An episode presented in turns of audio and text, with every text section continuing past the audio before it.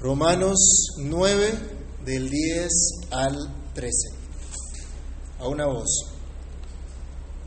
Y no solo eso, sino también cuando Rebeca concibió de uno, de Isaac nuestro padre, pues no habían aún nacido, ni habían hecho aún ni bien ni mal, para que el propósito de Dios, conforme a la elección, permaneciese no por las obras, sino por el que llama. Se le dijo, el mayor servirá al menor, como está escrito, a Jacob amé, mas a Esaú aborrecí.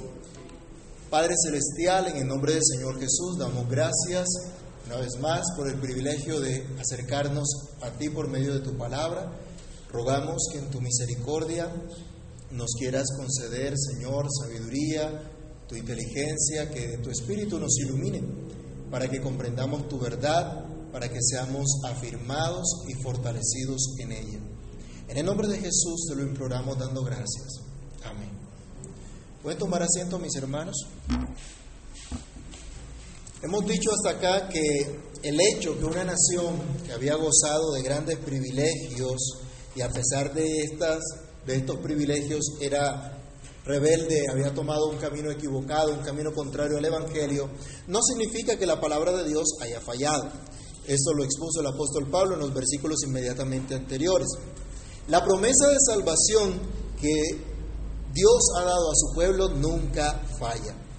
Nunca fallará con sus elegidos, porque solamente sus elegidos, solamente sus escogidos son realmente considerados hijos de la promesa. Los hijos de la promesa, como vimos, no nacen por voluntad de carne, no nacen por voluntad de varón, sino por voluntad de quién? De Dios. No todos los que alegan un linaje israelita pertenecen al pueblo de Dios y no todos los que se dicen cristianos realmente lo son, sino solamente aquellos hijos de la promesa que han sido llamados por Dios de manera irresistible que fueron preordenados para ello, tal como vimos también en Romanos 8:28, que a los que aman a Dios, todas las cosas les ayudan a bien. Esto es a los que conforme a su propósito son llamados. El apóstol Pablo, habiendo dado ya el ejemplo de Isaac e Ismael, en cuanto a la elección divina, ahora va a extender su argumento presentando el ejemplo de Jacob y Esaú, para mostrarnos cómo la promesa se extiende a los llamados por Dios de una manera sobrenatural, sin anular la responsabilidad de los seres humanos, pero sin depender de las obras de los seres humanos para cumplir su propósito. Pensemos entonces en la elección de Dios por los suyos, por los hijos de la promesa. Y lo primero que debemos decir es que son elegidos por Dios. Estos hijos de la promesa son elegidos por Dios. Y esta declaración, que tal vez parezca muy sencilla, muy familiar, muy obvia, es también muy importante. Porque nos enseña que el Dios soberano es el único que elige a los que son objetos de su favor. Los que son objetos de su gracia infinita, de su eterna salvación. A Abraham el Señor le dijo, en Isaac te será llamada descendencia. Abraham rogó a Dios por Ismael, pero la promesa de la descendencia como estrellas del mar no vendría por Ismael, vendría por Isaac, porque así Dios lo determinó. Luego, cuando Isaac tiene sus hijos, la promesa continúa con uno en especial, no con los dos. ¿Cuál es la razón de esto? Bueno, el apóstol va a hablar acerca de este tema. Isaac no lo determinó. Rebeca no lo determinó. Lo hizo Dios mismo. Y vamos a las escrituras para que consideremos la historia. Recordemos lo que pasó con Isaac y Rebeca, así junto con sus dos hijos. Vayamos a Génesis, 10, Génesis 25, del verso 19 al 26. Con eso nos ponemos en contexto con lo que el apóstol está hablando para que sepamos el contexto en el cual la iglesia que estaba en Roma escuchaba esta argumentación del apóstol Pablo. Génesis 25, del verso 19 al 26, nos dice, estos son los descendientes de Isaac, hijo de Abraham. Abraham engendró a Isaac. Y era Isaac de 40 años, anote eso, cuando tomó por mujer a Rebeca, hija de Betuel, arameo de Padan Aram, hermana de Labán arameo. Y oró Isaac a Jehová por su mujer, que era qué? Estéril. Y lo aceptó Jehová y concibió Rebeca su mujer. Y los hijos luchaban dentro de ella y dijo, si es así, ¿para qué vivo yo? Y fue a consultar a Jehová. Y le respondió Jehová, dos naciones hay en tu seno, y dos pueblos serán divididos desde tus entrañas. El un pueblo será más fuerte que el otro pueblo, y el mayor servirá al menor. Cuando se cumplieron sus días para dar a luz, he aquí que había gemelos en su vientre. Y salió el primero rubio y era todo velludo como una pelliza, y llamaron su nombre Esaú. Después salió su hermano, trabada su mano en el calcañar de Esaú, y fue llamado su nombre Jacob. Y era Isaac de 60 años cuando ella los dio a luz. Varias cosas en este pasaje para que tengamos ahí presente. ¿Cuánto tiempo pasó para que Rebeca quedara embarazada desde que se casaron? 20 años. Sea, no fue, no fue de, de, una vez que quedó embarazada. ¿Cuál era la razón? ¿Qué nos dice la escritura misma? Que era estéril. ¿Y se acuerdan cómo era Sara? La semana pasada lo comentamos.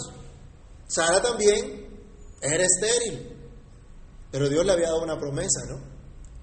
Ahora, Rebeca era estéril. ¿E Isaac qué hace? Ora a Dios. Y pide a Dios.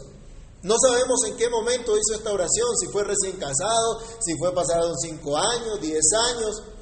Total es que oró a Dios porque no tenían hijos. ¿Y ustedes creen que Isaac no tenía presente la promesa de Dios a su padre? Era muy importante para ellos tener hijos. Hoy no es como la percepción de hoy día, ¿no? Que hoy se dice, uy, no, no tenga hijos, ¿para qué se encarta? Ellos sabían que era eso, sabían lo que esto implicaba. Bueno, ¿qué nos dice la escritura que fue la causa de la concepción de estos dos hijos en el vientre de Rebeca? Ajá, sí, habían dos naciones, pero antes de eso, ¿por qué razón o a causa de qué quedó embarazada ella?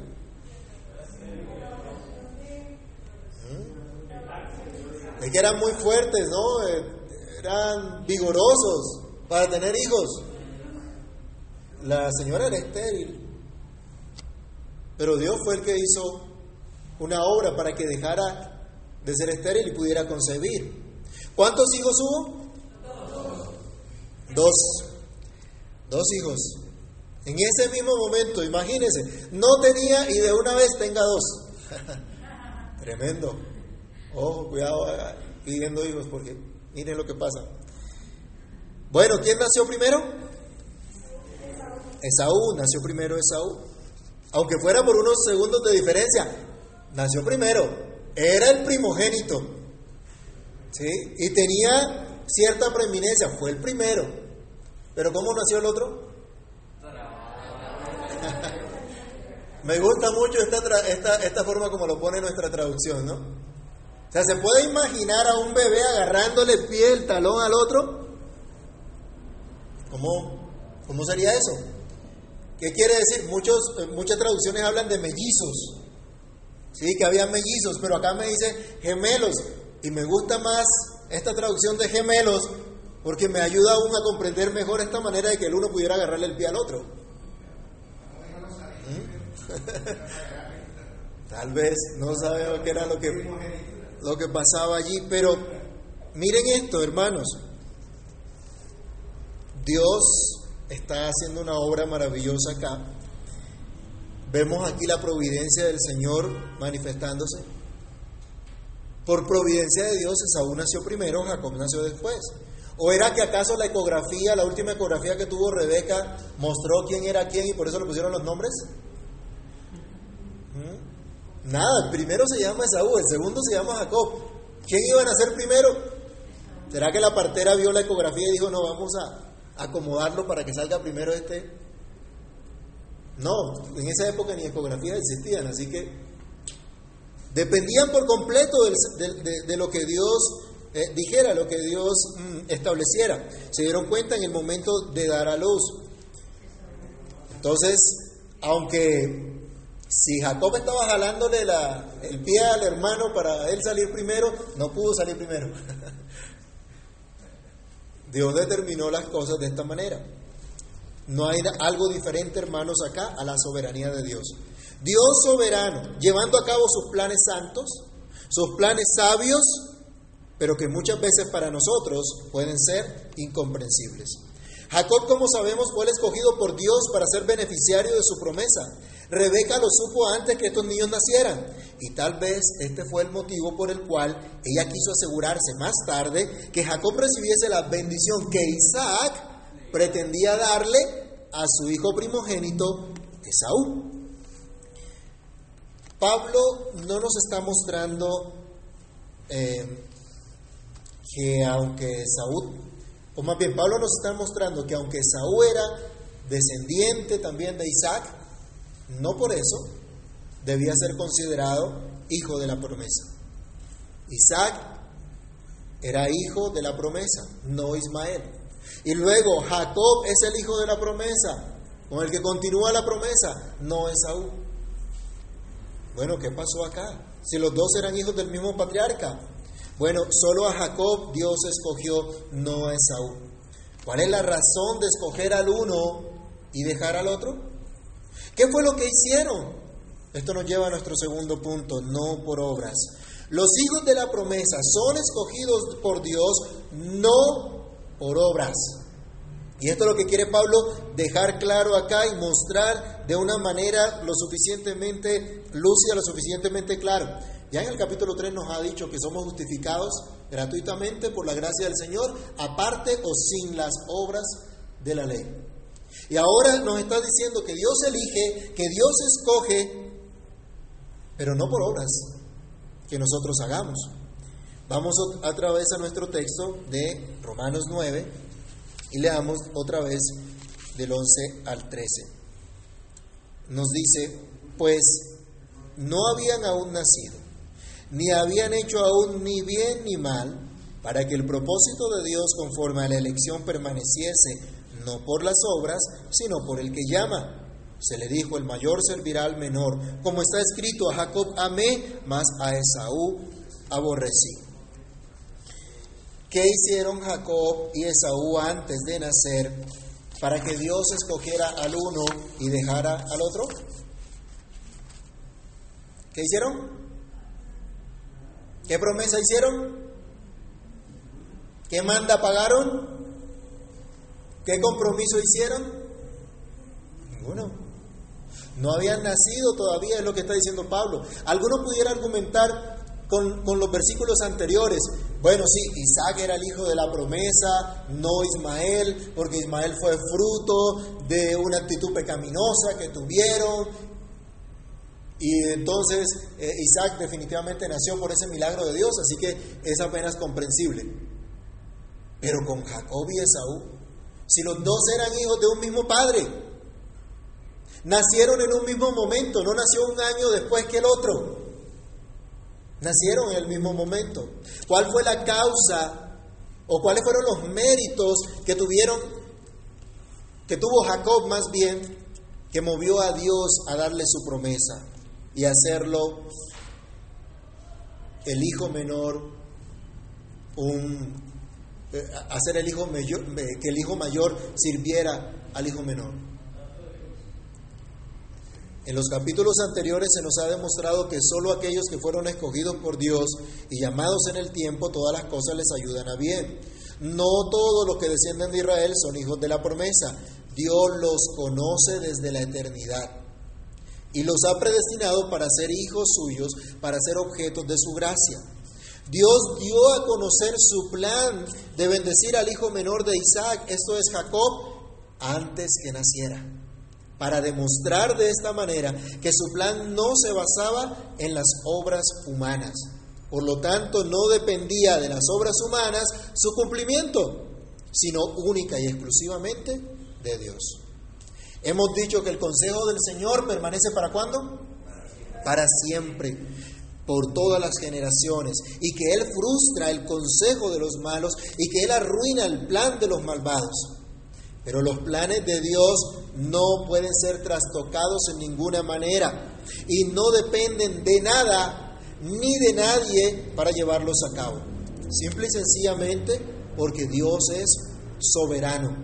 ¿Qué significa? Que Él reina, que Él gobierna, que Él hace como mejor le parece y no hay quien impida que Él ejecute todo cuanto se ha propuesto. Jacob en esa promesa que Dios le había dado, también tuvo, tuvo que, que vivir o delante del Señor a causa de esa promesa. Él tenía que vivir en piedad todos los días de su vida. Él tenía que vivir en profundo agradecimiento, en confianza en esas promesas de Dios, como Dios lo había dicho.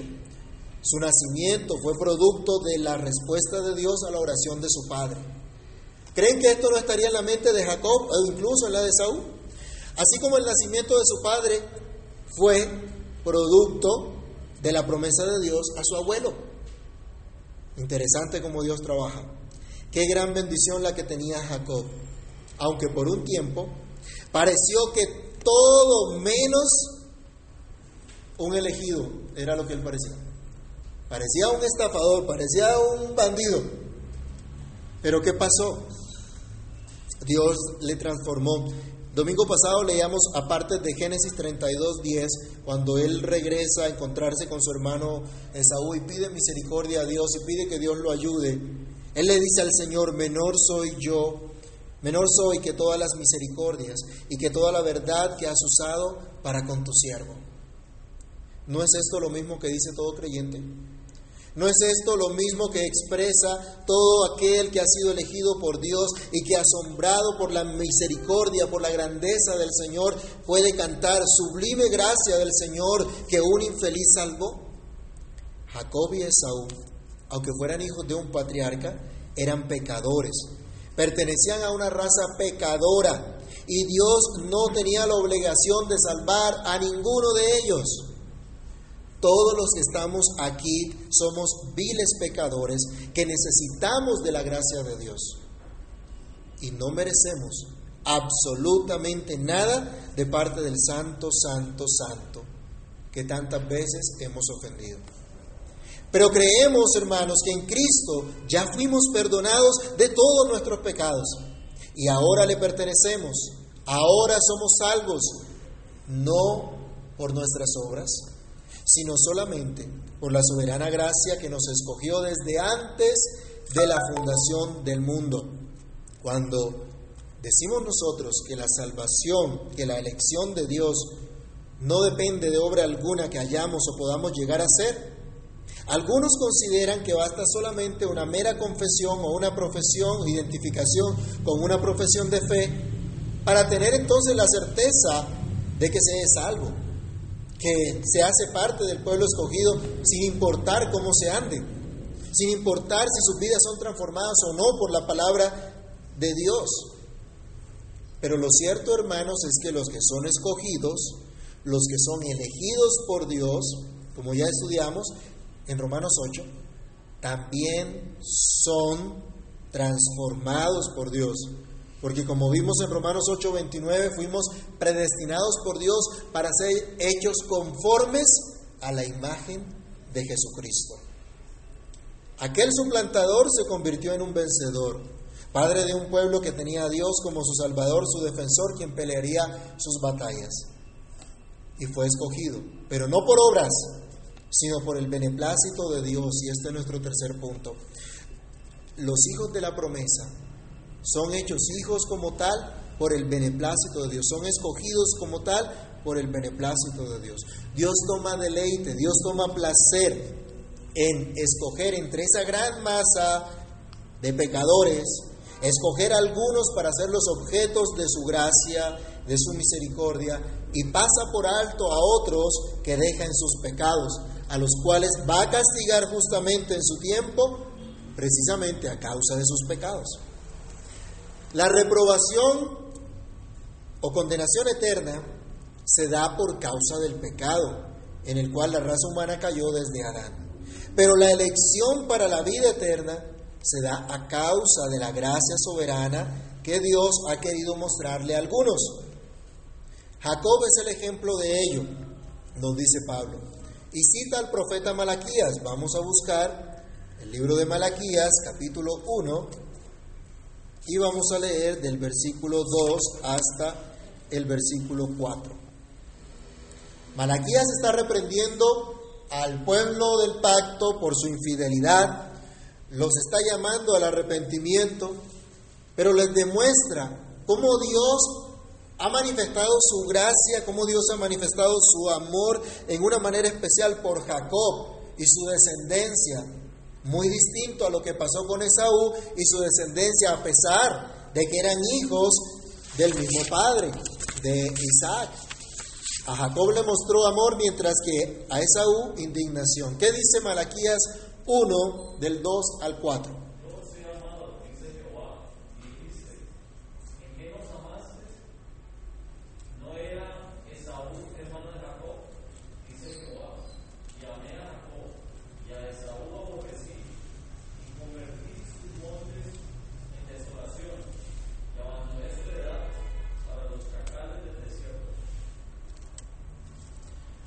Dice Dios? ¿Amó a quién? Amó a Jacob, pero aborreció a Esaú. Bueno, de pronto algunos dirán, bueno, amó más a Jacob que a Esaú. Lo cierto es que el texto nos dice que Dios estaba indignado contra Esaú, con todas sus maldades, Esaú o Edom, es lo mismo. Ellos no eran de una familia diferente, pero el pacto de Dios estableció su promesa con Jacob. ¿Por qué? Porque Dios así lo quiso, porque en ello encontró deleite.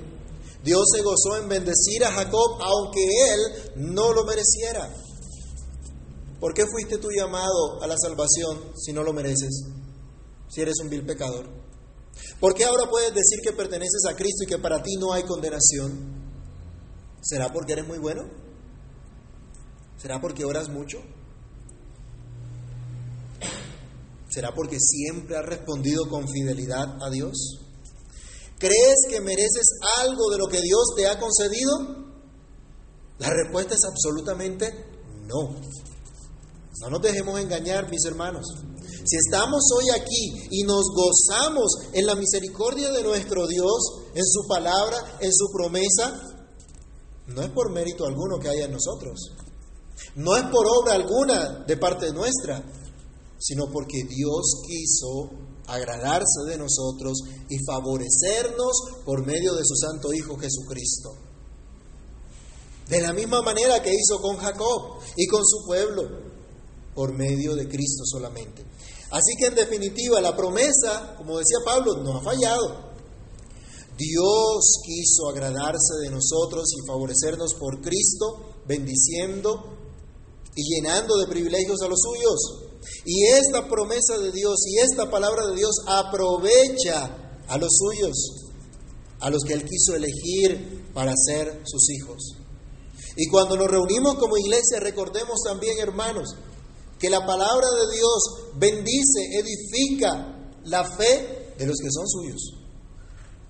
El que no es de Dios, aunque escuche la palabra, lo único que va a recibir es juicio. Si la palabra no le cambia, no le transforma.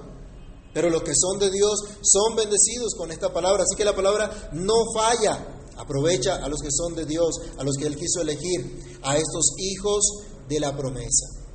Y todo esto, según nos dice el mismo apóstol Pablo en Efesios 1.5, lo hace Dios por el puro afecto de su voluntad. Porque a Dios le plació porque el Dios santo, sabio, justo, misericordioso quiso manifestar su gracia con algunos. Dios no se goza en la muerte del impío, sino que con justicia determina la muerte del mismo por causa de su pecado. Pero Dios toma placer en salvar a sus escogidos por pura gracia, por medio de aquel que pagó por sus pecados en la cruz y los presenta santos y sin mancha delante de Dios conforme a su designio eterno. Mis hermanos, el propósito de Dios no se basa en obras de ningún ser humano, sino única y, sola, y únicamente en su santa, su sabia y soberana voluntad. Esta soberana voluntad establece incluso la responsabilidad humana, como veremos más adelante. Y es por eso que el pecador que es dejado en su maldad será un día justamente castigado. Pero la gracia de Dios perdona al pecador que no merece tal favor y lo hace un hijo de la promesa, que se goza en su Señor y Salvador y que admirado por sus grandes misericordias se rinde por completo a la voluntad de su Salvador y espera cada día crecer en la gracia, crecer en la piedad, crecer en la fidelidad a su Señor. ¿Eres tú, amado hermano, uno de estos elegidos? Si crees sinceramente en Cristo como tu Señor y Salvador, Puedes estar seguro que así es. Si aún tienes dudas, corre hoy mismo a Cristo porque Él dice, todo lo que el Padre me da vendrá a mí. Y al que a mí viene, no le echo fuera. Deposita por entero tu confianza solamente en Cristo, nuestro Señor y Salvador, no en lo que has hecho o en lo que puedas hacer. Confía en la obra perfecta de Cristo solamente esta es la confianza, esta es la fe que proviene de Dios y nos asegura que estamos en la verdad, que fuimos escogidos como hijos de la promesa. Oremos. Amado Dios, gracias te damos, Señor, porque tu bondad y tu misericordia es incomparable. Tu fidelidad, Señor, es para siempre. Padre mío, gracias porque a ti te plació escogernos para tu gloria y tu honra, no por obras, no por cosas que nosotros pudiéramos haber hecho o pudiéramos hacer, solamente por tu misericordia, solamente por tu gracia, por tu voluntad que es perfecta. Señor, altos son tus caminos y nuestra comprensión es tan limitada que no los alcanzamos a entender. Pero hoy nos gozamos en recibir esta buena noticia, que nos ha regalado esta fe para ser salvos, porque te agradaste de nosotros, quisiste tomar placer en nosotros por medio de tu Santo Hijo Jesús. Quisiste llamarnos en Cristo para hacernos tus hijos, para hacernos objetos de ese favor que no merecemos. Padre, gracias porque tú no tenías ninguna obligación para con nosotros, porque nuestros primeros padres te ofendieron, se apartaron de ti, porque Adán pecó y en él pecamos todos nosotros. Pero quisiste salvarnos, quisiste mostrarnos tu favor y tu gracia. Te agradecemos, Dios, por tanta fidelidad, por tanta misericordia. Permite, Dios, que avancemos, que crezcamos en humildad delante de ti y entendamos que somos menores que tus misericordias tus misericordias que nos han sustentado, que nos han ayudado, que nos han sostenido hasta aquí. Padre, ayúdanos por favor. Socórrenos, Dios bendito, y obra nuestras vidas para tu gloria y tu honra, conforme tu voluntad. Que durante esta semana recordemos que no es por obras, Señor, que no es por nuestros méritos, sino por tu gracia que fuimos unidos a Cristo y que esto debe llenar de tal manera nuestras vidas, de tal gozo, de tal admiración, de tal agradecimiento, que podamos rendirnos por completo a ti, rendir nuestra vida ante tu voluntad, disponernos con todo nuestro corazón para servirte y hacer lo que es agradable delante de ti en cada momento. Ayúdanos, oh Señor, y permítenos humildemente reconocer que todo es tuyo y que todo es por tu gloria, por tu gracia, por tu misericordia. En el nombre del Señor Jesús te damos muchas gracias. Amén.